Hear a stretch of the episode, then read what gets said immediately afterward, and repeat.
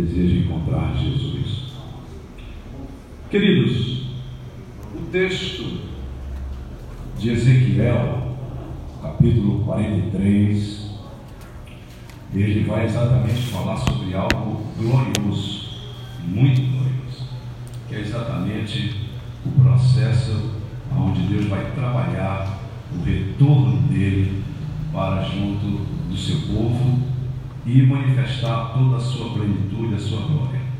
Nós podemos ver no livro de Ezequiel, que é um livro de difícil entendimento, porém, o livro de Ezequiel ele não fala da igreja, ele sempre se refere 100% à nação de Israel. Então, tudo quanto está no livro de Ezequiel, ele vai exatamente tratar com a nação israelita.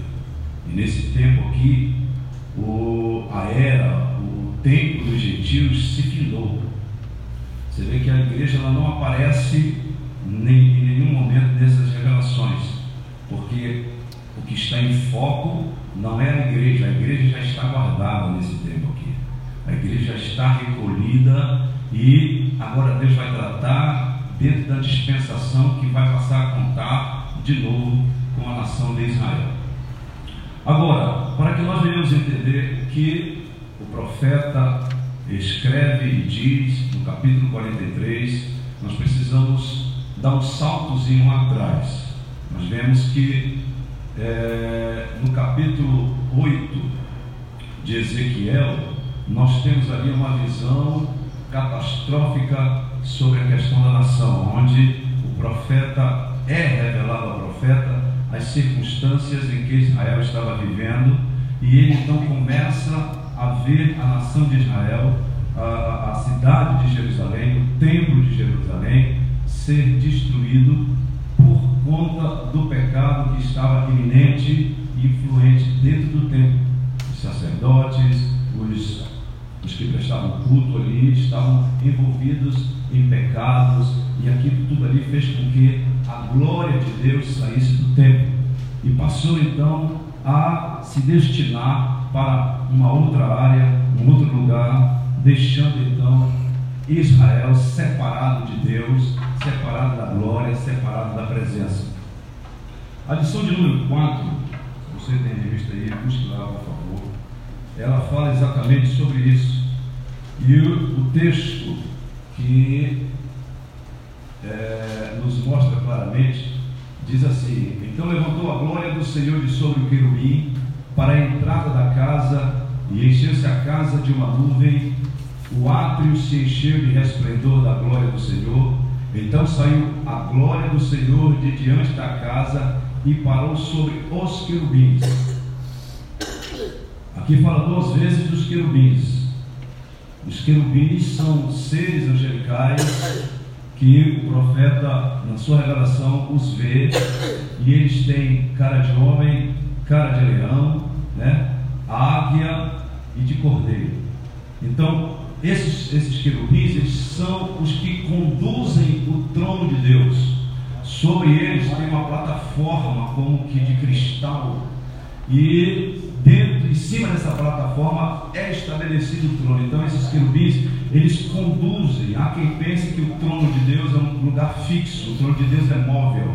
O Deus se move e os querubins são responsáveis exatamente para conduzir o trono de Deus. Você vai ver isso no livro de Isaías, capítulo 6, versículo 3. Você vai ver nas revelações de Ezequiel que ele vê a mesma coisa. Então o trono de Deus ele é móvel, ele anda, ele é, é, é, é se, se locomove de um lado para o outro.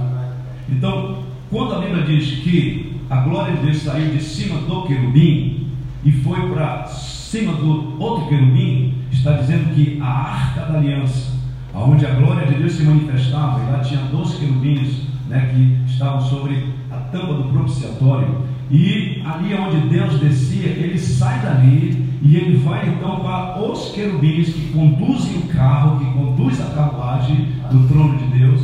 E lá diz mais o texto, vamos ler aqui. E os querubins alçaram suas asas e se elevaram da terra aos meus olhos. Quando saíram, e as rodas os acompanhavam e paravam à entrada da porta oriental da casa do Senhor, e a glória de Deus de Israel estava no alto sobre eles. E a glória do Senhor alçou desde o, desde o meio da cidade e se pôs sobre um monte que está ao oriente da cidade. Depois o Espírito me levou e me, e, e me o Espírito me levantou e me levou em visão a cadeia para os do cativeiro, e se foi de mim a visão que eu tinha visto.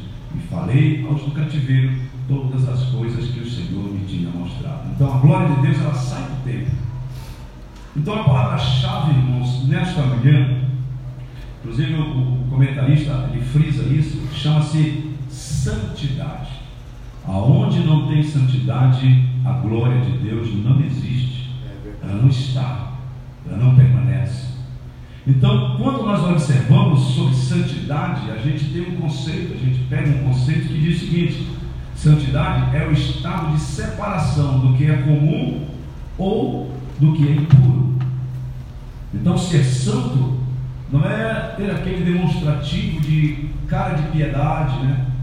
Aquela pessoa que às vezes se mostra com uma carinha de piedade, que chega a gente se fitar bem os olhos a gente consegue ver os anjos voando sobre sua cabeça, aquela auréola sobre sua cabeça, mas na verdade isso é apenas uma aparência de santidade. Santidade, ela está registrada e é enfática em nos mostrar que precisamos e podemos viver a vida comum um tanto quanto separado daquilo que é comum no seu, no seu demais e também é, é impuro. Tudo aquilo que se torna impuro, aquele que se separa, com certeza este vai estar no estado de santidade. Então, onde há santidade, há Deus, onde há Deus, há santidade. Deus não se mistura com o que é impuro, Deus não se mistura com o pecado, ele repudia e ele, sua presença jamais fica onde o pecado habita. Sempre a santidade será a sua bandeira. No entanto, irmãos, nós podemos observar o seguinte: que no capítulo 8, Ezequiel mostra, é, é, é, no capítulo 8, Ezequiel mostra que a glória de Deus sai do templo por conta do pecado e vai para um monte. E ela não sai de uma vez, ela sai paulatinamente, ela sai devagarzinho, até que ela sai e vai para um monte. Abra sua Bíblia em Zacarias, capítulo de número 14, e o verso de número 4. E você vai entender que monte é este que a glória de Deus deixou o templo e ela foi para ali, para aquele monte. Zacarias capítulo 14 e o verso de número 4 vai explicar exatamente sobre isso. Quem achar pode rapidamente ler para a gente entender. E naquele dia estarão os seus pés sobre o Monte das Oliveiras, que está de frente de Jerusalém para o oriente, e o Monte das Oliveiras será fendido pelo meio para o oriente e para o ocidente, e haverá um vale muito grande. A metade do monte se apartará para o norte e a outra metade dele para o sul. Então veja bem, o texto diz o seguinte, Zacarias, que o Senhor vai descer na sua vinda, ele vai descer quando ele vier pleitear por Israel, ele vai descer sobre o Monte das Oliveiras. Exatamente quando a glória de Deus deixa o templo, ela vai exatamente pousar sobre esse monte chamado Monte das Oliveiras, que está ao oriente. E quando a glória de Deus sai, ela se posta sobre aquele monte, consequentemente agora Israel fica desprovido da glória de Deus, mas a glória de Deus continua próxima, porque Deus só vai se manifestar aqui no capítulo 43, porque Ezequiel vê essa, essa visão, que a glória de Deus vai saindo, aí você imagina o que é para um judeu quando ele descobre ou vê o próprio Deus abandonando o seu povo, deixando o seu povo, porque Deus não consegue conviver com isso, com o pecado. Então ele deixa o seu povo e ele vai para o monte, deixa ali. Quando ele fica ali, a glória de Deus estando ali, consequentemente, Israel, Ezequiel começa a ver a saída, a tristeza. Ezequiel se lamenta, Ezequiel chora, Ezequiel se deprime com isso. Só que quando chega mais tarde, Deus vai revelar para Ezequiel as mesmas coisas, só que ao inverso a glória de Deus retornando do Monte das Oliveiras e entrando pelo mesmo caminho que saiu, é o mesmo caminho que vai retornar. Então, irmãos, o primeiro tópico diz o seguinte: sobre o que vem depois da restauração. Essa parte da revelação de Ezequiel sugere o mesmo é, padrão da sua experiência no início de sua vocação, que, é, que ocupa todo o capítulo 1. A linguagem é a mesma da visão do capítulo 8, quando o profeta foi levado em espírito para Jerusalém, para o templo. A porta oriental do templo, e aqui começa a nossa dissertação sobre essa lição. Essa porta oriental é muito importante, eu até já falei, que a glória de Deus sai por ali, ela abandona, deixa a nação de Israel, e nesse tempo que Israel, que a glória de Deus sai, Ezequiel registra uma das coisas fatídicas que aconteceram na nação, que foi a destruição do templo, que foi just, justamente o processo que os caldeus invadiram, Nabucodonosor destrói, é, Menos era Adão o nome, que chegou depois e veio e tocou fogo na cidade, tocou fogo no templo, tocou fogo, derrubou os muros, fez um desastre total, foi devastada completamente pelos caldeus. A glória que Israel tinha do templo, que era a suntuosidade que, que, do templo que Salomão construiu, que era revestido de ouro, segundo os historiadores dizem, que como o, a, a, o templo era construído num monte, do lado do nascente Toda a parede, todo o revestimento do templo era feito em ouro. Quando o sol levantava-se no nascente e os seus raios batiam, refletiam no, no templo, a, a, a luminosidade daquele, daquele, daquele ouro levava a, a, o brilho do sol, iluminava todo o ambiente, dando uma claridade muito grande. Então Israel se gloriava por isso. Mas Deus vê que a glória estava exatamente nas coisas materiais. Israel se gloriava do ouro, da prata, de todos os utensílios que, que ali tinham, mas não se gloriava da presença de Deus, da glória de Deus no templo. Então, Deus permite isso e Deus sai do templo, Deus abandona o templo e os caldeus invadem, destroem, a, é, exterminam com tudo, acaba com tudo, fica deserta a cidade e tudo vira um futuro de, de, de, de destruição. Com isso, Ezequiel, ao ver essas coisas, a sua alma se entristece muito, mas, no entanto, você começa a perceber que pela porta oriental a glória de Deus subiu, foi embora, saiu. Isso gera uma situação muito complicada, porque Deus agora quer trazer para Ezequiel uma visão que acalente a sua alma, que acalente a sua vida. E depois, passados 14 anos dessa visão que ele teve, dali do capítulo 8 até ao capítulo 42, 40, 42 até o 48, passaram-se 14 anos, um tempo considerável. Aí Deus chama Ezequiel e fala para ele, mostra para ele agora tudo aquilo que haveria de acontecer, contrariamente ao que aconteceu antes. Porque existe um projeto de Deus, irmãos, que a gente precisa definir. Existe um projeto de Deus para a igreja, que está em andamento, e existe um projeto de Deus para Israel. Aqui vai tratar só de Israel. O projeto da igreja já se findou dentro desse contexto, já se findou. A igreja está guardada, como já disse, e agora tudo vai ser tratado com Israel. No capítulo 40 até o capítulo 42, você vai ver Deus mostrando para Ezequiel o novo templo que vai ser erguido e ele tem um diferencial muito grande dos templos que foram erguidos anteriormente. Por exemplo, o templo de Salomão, ele vai ter, vai ter a sua diferença, é muito diferente do templo de Salomão, não vai ter aquela glória, aquele ouro, aquela pomposidade toda como também o tempo de Zorobabel. Zorobabel, quando retorna com o povo do, do cativeiro e eles entram de novo em Jerusalém, está tudo destruído. Zorobabel então ergue o templo e ali Israel começa a ter de novo um lugar de adoração. Mas o templo que vai ser construído, o novo templo do milênio, é diferente também do templo de Zorobabel.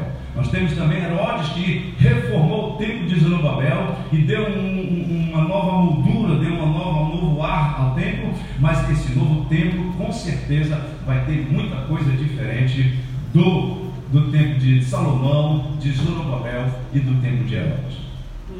Agora, nós podemos ver o seguinte: na descrição do templo, Ezequiel é levado à porta que olhava para o caminho do Oriente, Ezequiel 46. Quando se refere ao retorno da glória de Deus, o profeta volta a falar dessa mesma porta. É... A intenção do É fazer o destinatário original desses oráculos lembrar que quando a glória de Deus se afastou da casa de Deus, foi em direção ao Oriente. E que o seu retorno será pelo mesmo caminho. Ezequiel 43, e versículo 2, você pode ver isso. Ezequiel 43, e o versículo 2 diz que: E eis que a glória do Deus de Israel vinha do caminho do Oriente, e a sua voz era como a voz de muitas águas, e a terra resplandeceu por causa da sua glória. Então Ezequiel mostra, dentro dos seus escritos, essas, esses pormenores. Agora, uma pergunta é necessário ser feita. Existem pessoas que acreditam que o milênio ele não é literal, ele é só figurado. E nós temos provas cabais dentro da Bíblia que ele é literal, ele vai acontecer com certeza. E os amilenistas, que foram exatamente é, criado esse, esse, esse, esse tipo de conceito por Agostinho, quando ele começa então a falar sobre algumas coisas do milênio, então os amilenistas eles creem o seguinte, que a, a, o milênio acontece no coração da pessoa e que vai ser manifestado quando todos estiverem juntos dentro do arrebatamento e aí então o processo vai acontecer. Mas na verdade nós entendemos biblicamente que o milênio é algo literal, vai acontecer, não aconteceu ainda, e a construção do templo também vai acontecer. É o templo onde vai ter o retorno da glória de Deus. Agora, nós precisamos entender o seguinte: que esse templo, quando for construído, ele vai ter um diferencial muito grande dos demais, como eu já disse, porque ele não vai ter lá a arca, ele não vai ter lá o candelabro, ele não vai ter alguns utensílios que nos tempos anteriores tinha. Por quê? Porque a arca representava exatamente o lugar da glória de Deus, onde Deus estava ali se manifestando sobre a arca. Uma vez Israel em batalha, os filhos de Eli, Ofini e Finéas, que eram sacerdotes, mandaram buscar a arca de Deus, e eles estavam numa batalha muito grande contra os filisteus. Quando eles estão na batalha, os filisteus tomam a arca, se apoderam da arca. E aí, uma das mulheres de um deles estava grávida, e ao ouvir essa história, que a arca foi tomada, que o seu esposo foi morto, então nasce o menino, ela entra em trabalho de parto e o menino nasce. E o nome que é dado ao menino é Icabor. Icabor quer dizer, foi-se a glória de Israel. Então a arca simbolizava a glória de Israel. Nesse novo templo, o próprio Deus se fará presente, porque Ele será a glória. Não vai precisar mais de uma representatividade de algo que venha é, é, é, ligar o homem a Deus pela sua pela presença disso com sua glória. A glória dele vai ser eminente. O texto diz que a terra se, se manifestará, a glória de Deus será tão presente que a terra se iluminará com essa glória. E tudo vai ser para, para é, engrandecimento do nome do Senhor, para que o nome dele seja sempre, sempre glorificado. Agora veja bem, três observações, irmãos, no tópico 2 aí, é, observações importantes. Primeiro, versículo 2. Observe que a glória de Deus vinha do Oriente. Então, esse ponto aqui é muito interessante, porque é, uma vez que a glória deixa o templo pelo Oriente, ela então retorna pelo mesmo caminho. E aí vem uma pergunta: por que, que ela vem pelo mesmo caminho? Por que, que ela não vem por outro lugar? Por que, que a glória de Deus não vem? Poderia vir por qualquer parte, mas ela vem pelo mesmo caminho. Existe um texto na Bíblia que diz assim: Lembra-te de onde caíste, volta, te arrepende, te reconcilia, te retrata, aí tu vem e adora. Deus ele tem seus princípios e ele não quebra os princípios que ele criou, ele não quebra. Ele sai, a glória de Deus sai pelo Oriente e ele volta pelo mesmo caminho do Oriente, pela porta oriental, e vai apoderar-se do templo, e vai se manifestar no templo com toda a sua glória, com toda a sua pomposidade. Então veja bem, dentro disso aqui nós temos outra. É, o afastamento da glória de Javé para o Oriente como sinal. Nós já vimos isso que foi Ezequiel 8, 3, verso 3 e em diante, que fala que a glória de Deus saiu. Agora, a segunda é: a terra resplandeceu por causa da sua glória.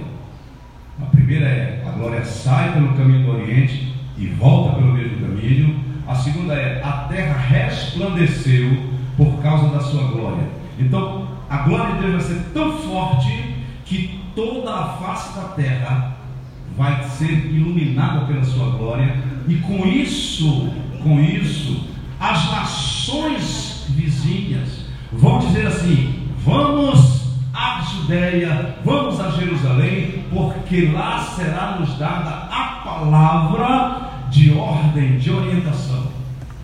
Então será exatamente nesse lugar onde Israel vai estar é, é, debaixo dessa glória, a terra vai viver um, um período de plenitude de paz, onde a prosperidade vai ser grande, porque será o milênio de Deus, será o lugar, o tempo exatamente onde é, é, todas as coisas agora vão perder, que hoje nós vemos como uma maldade, vão perder o seu sentido. Isaías diz o seguinte: que o leão pastará com boi. A natureza humana vai ser mudada, o, o, o, os animais vão, vão, vão perder essa ferocidade que existe, eles vão deixar de ser agressivos, o homem vai habitar com eles. A Bíblia diz que uma criança vai brincar com uma serpente e nada vai lhe acontecer. É o milênio de Deus, é a glória de Deus.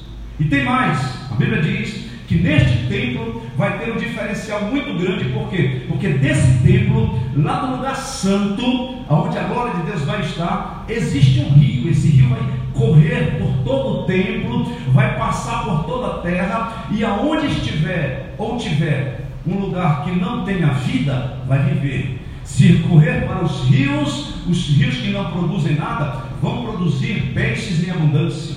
Os lugares desérticos vão ficar floridos. Os lugares onde não se produz árvore alguma, como no deserto, vai crescer. As árvores se tornarão mais fecundantes, elas se tornarão mais produtivas. Os animais viverão com uma capacidade de reprodução muito maior. Haverá vida, esse rio vai correr perfeitamente por toda a terra. Então você começa a entender que o processo desse, desses mil anos ele é tremendo. Ele vai exatamente estabelecer a ordem e o padrão que Deus criou lá no Éden. É a mesma coisa, é o mesmo princípio, ou não? Posso tirar uma dúvida? Sim. É, ali no, no tempo do milênio, certo? vai descer ali Israel, a, ou melhor, a Nova Jerusalém vai pairar ali sobre a antiga Jerusalém, certo? Uhum. Aí eu gostaria de saber o seguinte: como no milênio é, vai estar os, os salvos, né? Na, na, na, Nova Jerusalém, eles vão poder descer e subir, né? O quanto quiser. Aquele povo que está ali em Israel, eles vão estar restaurados ou eles vão estar normal como a gente está hoje aqui? Eles vão estar normal. Normal. Normal. Então eles não vão poder subir lá. Não. Ah, entendi. Entendeu? As únicas, os únicos que vão ter corpo glorioso é a igreja. Né? A igreja. A igreja vai poder se movimentar de um lado para outro uma velocidade muito grande, como um relâmpago, por causa do, da transformação do. É por isso que nós temos que entender o seguinte, irmão, é muito importante, e a Bíblia diz isso, que bem-aventurados são os que fazem parte da primeira ressurreição, Apocalipse de Glória a Deus. Sabe por quê? Porque quando você estiver em corpo glorioso, você vai estar no mesmo corpo que Cristo. Você vai estar vivendo na mesma dimensão que Ele.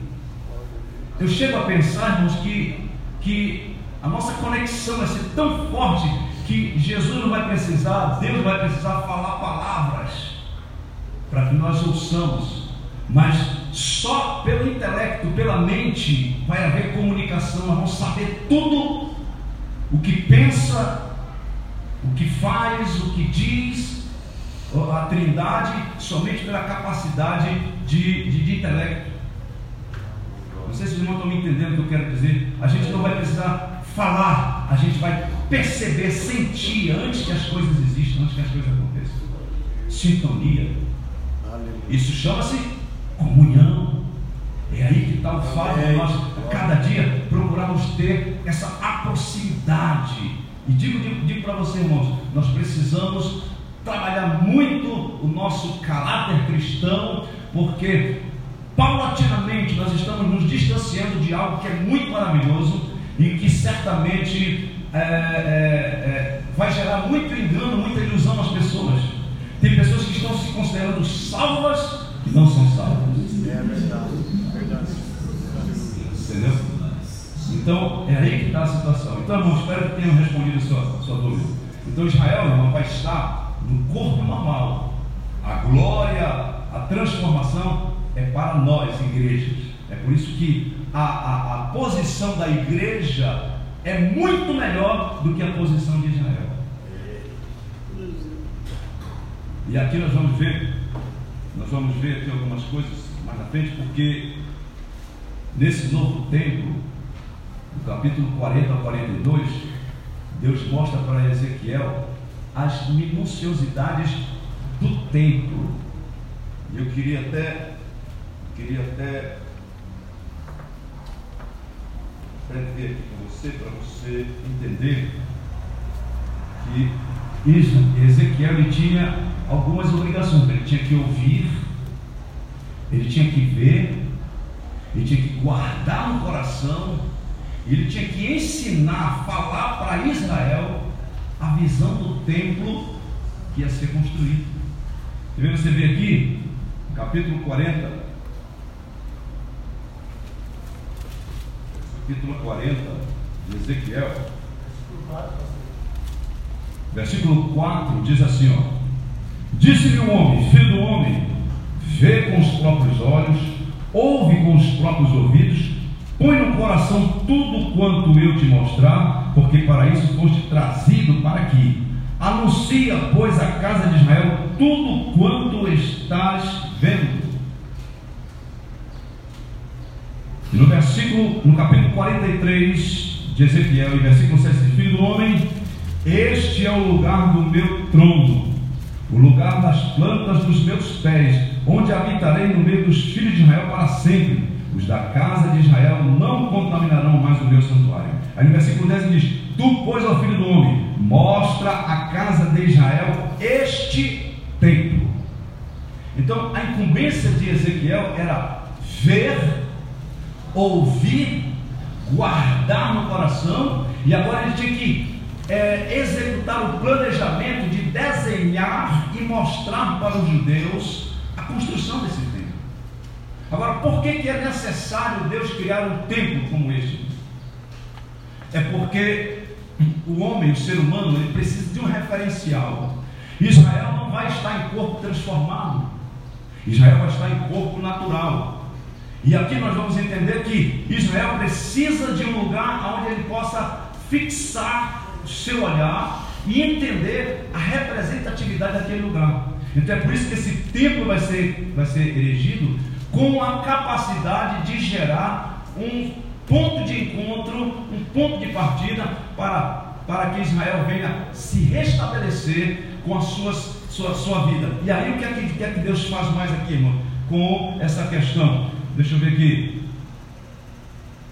Aí diz assim, é, é, é Versículo 10: Para que ela se envergonhe das suas iniquidades e meça o modelo, e meça o modelo, envergonhando-se eles de tudo quanto praticaram, fazem-lhe saber a planta desta casa e o seu arranjo, as suas saídas, as suas entradas e todas as suas formas, todos os seus estatutos, todos os seus dispositivos e todas as suas leis. Escreve isto na sua presença, para que observem todas as suas instituições e todos os seus estatutos e os cumpram. Esta é a lei do templo sobre, sobre o cimo do monte, todo o seu limite ao redor será santíssimo. Eis que esta é a lei do templo. Então, qual é a lei que vai predominar neste templo, neste espaço,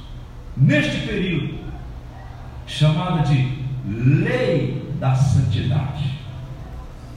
E o que vai, o que vai, o que vai acontecer, irmãos, é que a, a glória de Deus só vai voltar quando Israel for exatamente transformado no seu coração.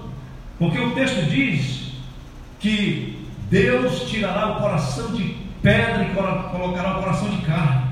Aí diz assim: E eu porei o meu espírito dentro deles. Aleluia. Quando você pega o capítulo 37 de Ezequiel, você vai ver ali um vale de ossos secos. O que é que Deus diz para Ezequiel? Deus diz para Ezequiel: Ezequiel, esses ossos secos é toda a casa de Israel. Mas quando ele diz toda a casa de Israel, ele está falando de uma totalidade mundial, não dos israelitas que estão ali em Jerusalém, porque existem israelitas espalhados por todas as nações do mundo. Aí o que é que a Bíblia diz? Isaías fala disso, que Deus vai trazer de volta, vai trazer todos eles de volta, vai congregar todos eles ali, em Jerusalém. E aí Deus vai começar a trabalhar nisso, porque quando eles começarem a ver o templo e o significado do templo, eles vão se envergonhar das adorações que eles faziam. Você vê isso lá no capítulo 8 de Ezequiel, que Ezequiel tem a visão que os sacerdotes, os sacerdotes estavam adorando o sol, adorando animais que estavam pintados na parede do templo e que eram abomináveis, estavam adorando a seres é, anonimatos e isso Deus vai tirar de Israel. Então, quando eles verem esse novo templo, quando eles elegirem esse novo templo, então dentro desse processo vai estar um processo de prosperidade muito grande sobre a terra. E a glória de Deus é que vai ser o resplendor do templo. Aí você vê no capítulo 37 de Ezequiel, é aquele vale de ossos secos. Isso aí tem, uma, tem a ver, ligação com o templo. Por quê? Porque você vai entender o seguinte: Deus fala para Ezequiel o seguinte: Ezequiel, poderão viver esses ossos? Ele responde o quê? Só tu sabes. Aí Deus diz: profetiza que nasçam pele, nervo, tendões, né? E tudo mais sobre ele. E quando Ezequiel profetiza, houve um barulho muito grande de osso procurando seu osso. Isso aí tem uma simbologia exatamente dos israelitas que estão separados das nações, quando eles vão vir Todos eles vão vir e vão formar somente o povo. Aí vem sobre eles o que? Tendões, nervos, todo, tudo que é necessário para se formar um corpo. Mas não havia neles o que? Vida.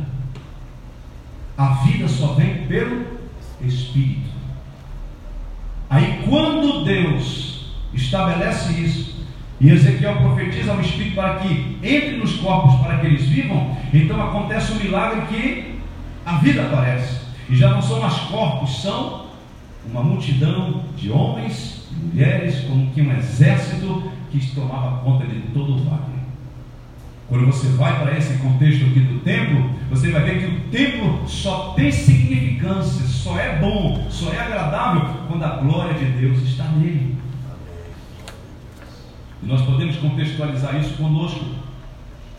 Tem muitas igrejas hoje que é muito barulho, tem muitas igrejas hoje que a glória de Deus já não está mais. Tem muitas igrejas hoje que estão reduzindo o tempo da palavra e aumentando o tempo do louvor. A Bíblia diz que Deus habita no meio do louvor, mas a Bíblia não diz que, que transforme a palavra, que limpe a palavra. Jesus disse: Vós já estáis limpo pela palavra que vos tenho falado, não pelo louvor que vos tenho cantado. Então tem muitas igrejas que estão tirando a glória de Deus, a palavra de Deus, de dentro, estão introduzindo outras coisas para gerar animação. Então, onde o pecado está, a glória de Deus não se manifesta. Então, queridos, o processo de Deus com Israel é justamente para que, mudando o coração, mudando o espírito dentro de Israel, Israel agora vai viver momentos onde Israel vai ser, com certeza, levada a uma adoração perpétua. E diz o texto que não haverá mais Israel como dos povos. É aqui que vai haver, irmãos, a união das nações. Existe Israel do norte, né, que é Judá, e existe Israel do sul. E agora a nação se divide justamente lá no período onde Salomão morre e Roboão assume o trono, e agora ele assumindo o trono, ele vai haver a divisão das, das tribos, dez tribos vai para um lado e duas tribos ficam para outro, e vivem até hoje separadamente. Mas aqui Deus vai quebrar isso. Israel vai ser só um povo. Amém. Não haverá dois príncipes, não haverá dois governantes, não haverá dois reis, não haverá dois é, é, ministrados, vai haver somente um povo, e esse povo é justamente o povo é, é, globalizado de Israel que vai estar ali, os remanescentes de Israel que vão estar ali, justamente formando uma única nação, um só povo, e a glória de Deus vai resplandecer sobre Israel. A vantagem de Israel nisso é que Israel vai ser o centro de todas as comunicações de vida para as demais nações. Todas as nações ao redor vão vir comer na mão de Israel. Amém, glória. Eu não sei como a gente imagina que vai ser o céu, porque deixa eu dizer para você uma coisa: o céu é lá, mas o reinado de Deus vai ser aqui. Nós vamos viver como é, é, é, é como posso dizer, seres celestiais que em um piscar de olhos estão em cima no céu e no outro piscar estão aqui na terra. O governo de Deus se dará aqui. Então fica óbvio que se Deus vai governar aqui, a igreja não pode estar no céu e Jesus estar aqui. A igreja tem que estar onde Jesus está. Amém. João 14 diz o seguinte: é, Não se turbe o vosso coração, credes em Deus, oh. credes no Pai, né? E também em mim, porque na casa do Pai há muitas moradas, se não fosse assim, eu não teria dito, vou preparar lugar, e se eu for e vos preparar lugar, virei outra vez, e vos levarei para mim, para que aonde eu estiver, estejais vós também. Então, onde Jesus for, a igreja vai. Amém. Onde Jesus parar, a igreja para. Onde Jesus estiver, a igreja está. Na, na, na, no processo do trono branco, julgamento das nações, a igreja vai estar presente ali. Aleluia. É a igreja que vai dar o maior veredito: condena ou não condena? Condenação, a igreja disser sim, é condenação. Então, irmãos, a igreja vai estar com a sabedoria e a mente de Cristo ao ponto de julgar corretamente todas as coisas. Então, queridos, a glória de Deus, a terra resplandece por causa da sua glória. O terceiro ponto é a voz como voz de muitas águas. Isso aqui é, um, é, isso aqui é uma, uma, uma ilustração, né, uma, uma uma visão, um entendimento que o profeta dá quando ele ouve a voz de Deus. Ele não tem como comparar com outra coisa, então ele diz: Você já viu um barulho de muitas águas, uma tromba d'água? Quando ela arrebenta num lugar, ela vem destruindo tudo, ela vem quebrando tudo. É um barulho que, meu Deus, quem, quem, quem, quem presenciou esses tsunamis da vida que deram aí fora, é mais ou menos comparado com isso. Aí o profeta Isaías, Ezequiel, fala a mesma coisa, dizendo: E eu ouvi a voz, como a voz de muitas águas, ou seja, um volume poderoso, uma, uma, uma voz que causa é, impacto, uma voz de autoridade, uma voz de, de uma ressonância muito grande, que executa temor e tremor a quem dela ouve. Tanto é que o profeta diz: quando eu ouvi essa voz cair por terra, aí o Espírito vem e levanta ele pelos cachos do cabelo para poder falar com ele. Meu Deus. Então são três coisas importantes que a gente é, pode observar neste capítulo de Ezequiel. Correndo pelo horário, nós vamos aqui mais na frente, diz aqui, as, as remícias, né? Essa palavra remícias tem a ver com recordação do passado.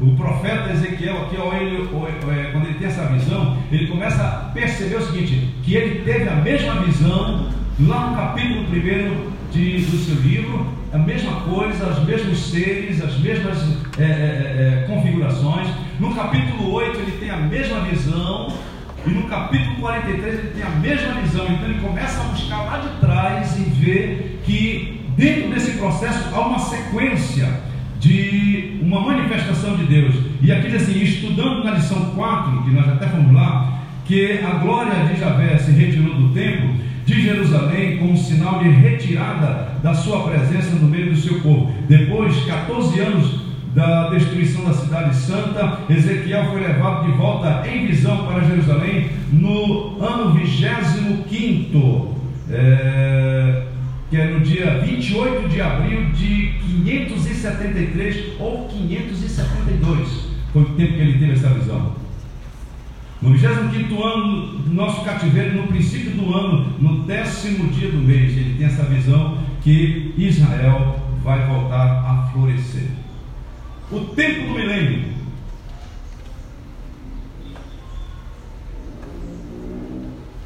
Quando acontecerá isso?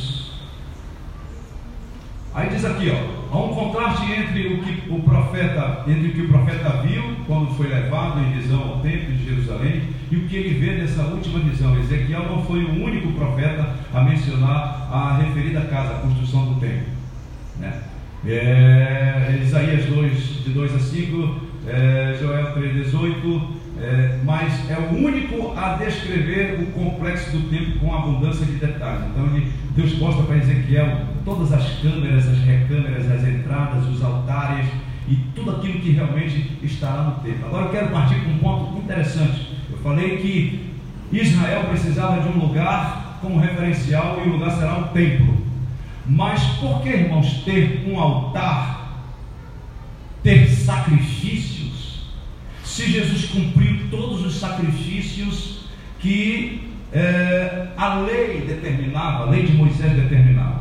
Por que, que agora Israel vai continuar sacrificando cordeiros, vai continuar adorando a Deus dentro das mesmas linhas que é, o Antigo Testamento mostrava ali no tempo do tabernáculo, antes da vinda de Jesus Cristo? Por que isso? Qual a intenção? Hoje nós temos o que? A ceia do Senhor. Quem esteve ontem aqui viu, participou da ceia do Senhor. Então, a ceia do Senhor é o que? Um memorial. Jesus disse: fazer isso em memória de mim. Como Israel precisa, necessita, ela, ela, ela como não participou do processo de, de, de da, da, da graça de Deus, de viver o processo de transformação que a igreja vive e está subordinada de, de, de, de receber corpo glorioso, de ressuscitar no último dia, de é, ter é, a divindade né, de, de, de, um corpo divino em si, Israel então vai precisar continuar fazendo o seu sacrifício. Só que esse sacrifício vai ser igual a nossa ceia, vai ser de ano a ano. Israel vai completar é, as suas tarefas e ela vai sempre estar sacrificando ao Senhor, levando os seus sacrifícios, por quê? Primeiro, para honrar a Deus. Segundo, para Israel não esquecer-se da glória e dos benefícios de Deus sobre eles. Então será um memorial, será algo feito não com o intuito de estar esperando o Salvador, mas porque o Salvador já está lá, a glória já está lá, aquele que remiu o mundo com seu sangue já está lá. Mas Israel vai precisar estar fazendo aquilo como um memorial. Por quê? Porque, vai acontecer e vai continuar acontecendo a proliferação. As gerações vão passando, vão passando, vão passando, e as pessoas vão começando, né, naquele tempo, vão começar a é, a usufruir das mesmas linhas de adoração que Israel. E é por isso que as nações vão vir a Israel buscando conhecimento, sabedoria, direção, porque Israel vai ser a fonte de, todo, é, de todas as nações para instrução e para governo. É, esse tempo como eu já falei antes, que não vai ter, não vai ter a pia, não vai ter a pia de bronze. O que é que a pia de bronze é? É o estado de purificação, onde os sacerdotes se purificavam para servir ou executar o sacrifício. Então, essa pia de purificação simboliza exatamente Jesus Cristo, quando ele, na cruz do Calvário, por meio do seu sangue, ele purifica-nos de modo geral. Não vai ter o candelabro, porque o candelabro também simbolizava o que? A presença de Deus, glória de Deus existente. E a glória de Deus está manifestada é, literalmente naquele lugar. Não vai ter o que também a arca, porque a arca era o lugar onde a glória de Deus descia. Agora Deus vai estar diretamente no lugar santo, presencialmente. Tanto é que ele fala para Ezequiel, aqui no capítulo 43 de Ezequiel: Este é o lugar da minha habitação, onde porei os meus pés aqui e permanecerei com Israel para todo sempre. Então ele vai estar presente ali. Certo? É, uma dispensação diferente. O último bloco do livro de Ezequiel, capítulo 40, 40 48, foca no novo templo, a nova forma de adoração a Deus, a partilha da terra santa entre as tribos de Israel. Tudo isso aponta para o milênio, o reino, o reinado de Cristo de mil anos. Apocalipse capítulo 20, versículo 1 a 5. Vamos ler isso aí, irmão. Apocalipse capítulo 20, versículo 1 até o versículo número 5. Quem achar, quem sentir desejo de ler, leia para a gente. 20 1 ao 5? É. Então, vi descer do céu um anjo, tinha na mão a chave do abismo e uma grande corrente. Ele segurou o dragão, a antiga serpente, que é o diabo, Satanás, e o prendeu por mil anos lançou no abismo, fechou e pôs o selo sobre ele, para não, que não mais enganasse as nações, até que se completarem os mil anos. Pois disto, é necessário que ele seja solto por pouco tempo. E também tronos, e nestes assentaram-se aqueles aos quais foi dada a oportunidade de julgar, e ainda as almas dos decapitados por causa do testemunho de Jesus, bem como por causa da palavra de tanto quantos os adoraram, os que adoraram a besta, tanto quantos não adoraram a besta, nem pouco a sua imagem, e não receberam a marca na fronte e na sua mão, e viveram e reinaram com Cristo durante mil anos. Os restantes dos mortos não reviveram até que se completassem os mil anos. Esta é a primeira ressurreição. Você está vendo aí? Aonde Satanás vai estar? Preso. E aí Deus estabelece o seu reinado milenar. Agora, mil anos, irmãos, parece algo assim que passa rápido, né? No Brasil tem que 500 e alguns trocados ano, né? Nós já nascemos aqui já no, no Cabo Canaveral para frente. E sabemos que não vamos chegar muito longe não. Mas mil anos é mil anos. E eu entendo que mil anos não vai ser no tempo Kairos, mas vai ser no tempo é, de homem, contado no tempo de homem. Cronos. Mil anos. No Cronos. No Cronos. Entendeu? Então, mil anos de reinado. Deus vai estabelecer o seu trono em Jerusalém, no templo, vai governar dali, as nações ao redor vão se submeter e vão reconhecê-lo como Senhor e Rei de todas as coisas. Então, mil anos é fato, é algo literal que vai acontecer. Devo dizer também o seguinte: que a promessa de Deus no, para Israel é que é restaurar Israel é, de forma é, política, né, de forma social e espiritual.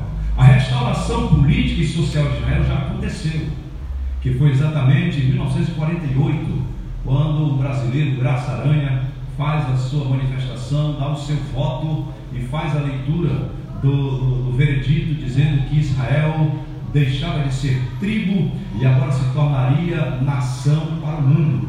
Israel agora assume o seu estado político.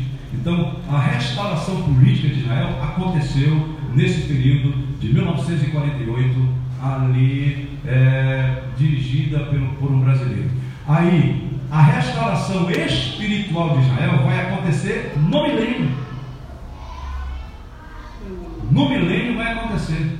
E agora, quando ela, essa restauração espiritual acontecer, Israel vai viver um tempo áureo da sua vida. E é onde Deus será o seu Deus e Israel será o seu povo. Devo dizer também, em meio a tantas essas circunstâncias que Israel tem vivido, Deus nunca abandonou Israel. E aqui, irmãos, nós nós vemos o seguinte, uma dispensação diferente, não é isso? Mil anos vai acontecer. Anunciado pelos profetas Ezequiel, no capítulo 37, versículo 22 a 23, Isaías 2, 2 até o 4, e Isaías 11, versículo 6 a 8. Há muitas interpretações sobre o templo de Ezequiel. É extremamente difícil separar o literal do simbólico. Aqui, o incenso representa as nossas orações. O cartiçal tipifica Cristo como a luz do mundo a era miscelânica será marcada pela presença real, literal de Cristo. Cristo reinará. Um triunfo, um triunfo, é, um ritual diferente. É, eu já falei sobre isso, que é nunca mais se dirá a arca do concerto do Senhor, nem lhes virá ao coração, nem dela se lembrarão, nem a visitarão. Isso não se fará mais ele não aparece no templo de Ezequiel, ela não aparece no templo de Ezequiel e nem mesmo no templo de Zorobabel. Ela aparece pela última vez na Bíblia no reinado de Josias. É a última vez que a arca é vista é no reinado de Josias. Depois a arca desaparece, não me pergunte onde ela foi, como foi que foi deram sumiço dela, que eu não sei dizer. Mas o certo é que ela sumiu. E no tempo, como já disse, não vai ter arca, por quê? Porque a glória de Deus será literalmente ali.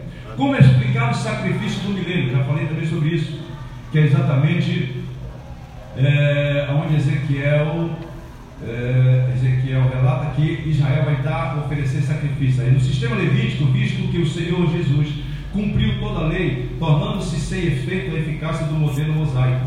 O apóstolo Paulo usa uma metáfora ali de linguagem do sistema de sacrifício do Antigo Testamento. Né? Paulo usa isso. Ele fala exatamente sobre essa questão de representar os vossos corpos como sacrifício vivo, santo e agradável a Deus, que é o vosso culto racional. Isso é um negócio muito sério. Irmãos. E a gente precisa até um momento falar sobre essa questão do culto, cultuar a Deus. O culto não pode ser só algo é, é, envolvendo a minha presença. O culto tem que ser racional. Temos que saber que estamos fazendo. Então, Paulo pega exatamente o sistema do sacrifício mosaico, que era oferecer um cordeiro né, puro, imaculado. Aí, Paulo diz: apresentem os vossos corpos, a vossa mente, vosso coração, é, como sacrifício vivo e agradável a Deus, que é o vosso culto nacional. Mas existem diversas explicações para o sacrifício do milênio. Ezequiel, uma delas, é a principal, é, é a principal. Considera o sacrifício como literal, como memória do sacrifício de Cristo, assim como a ceia do Senhor será celebrada no reino de meu Pai. Agora, irmãos, uma pergunta que não quer calar. Onde nós estaremos neste milênio? Se você tem algum conceito, diga. do reinado de Cristo? No milênio. Junto com Israel e com a terra santa lá em cima. Nos dois lugares. Eu até citei agora o texto de João 14, que aonde eu estiver, estejais vós também. Mas abra aí a sua Bíblia, Apocalipse capítulo 1, versículo 6.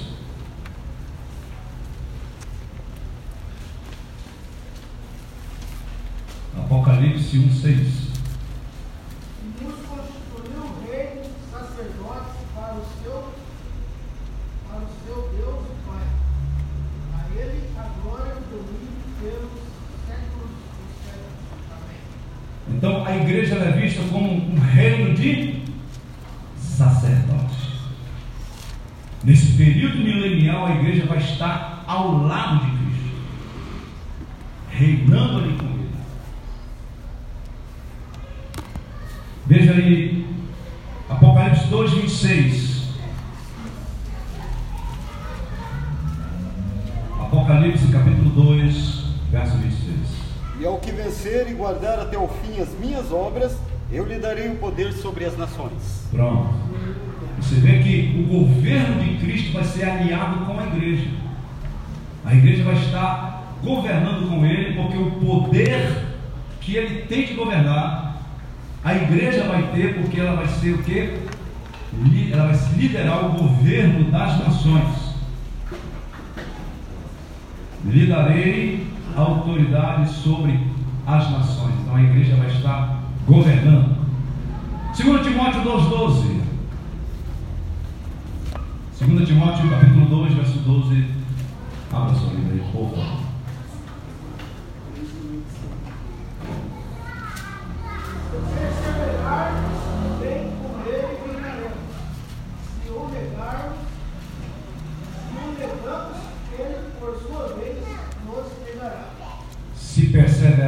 Com Ele, com Ele, se perseverarmos com Ele, com Ele, reinaremos. Então, nesse tempo do milênio, a igreja vai estar com Cristo, reinando com Ele. Onde Ele for, a igreja vai. Onde Ele determinar, a igreja estará lá. Onde ele, o que Ele falar, a igreja vai dizer amém. E assim se sucederá para sempre. Igreja não se apartará mais de Cristo, nem Cristo se apartará mais da igreja. Para concluirmos, santidade e glória. A glória de Deus volta ao templo. O Espírito Santo levou Ezequiel para o átrio interior do templo, como havia feito anteriormente.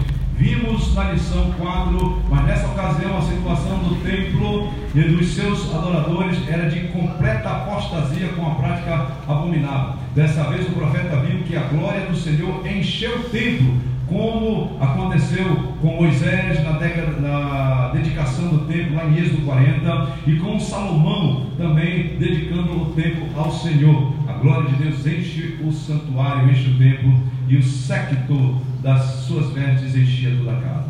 É, a identidade do guia celestial. Na sua visão, Ezequiel viu no interior do templo um personagem, diz o profeta: Um homem se pôs junto a mim.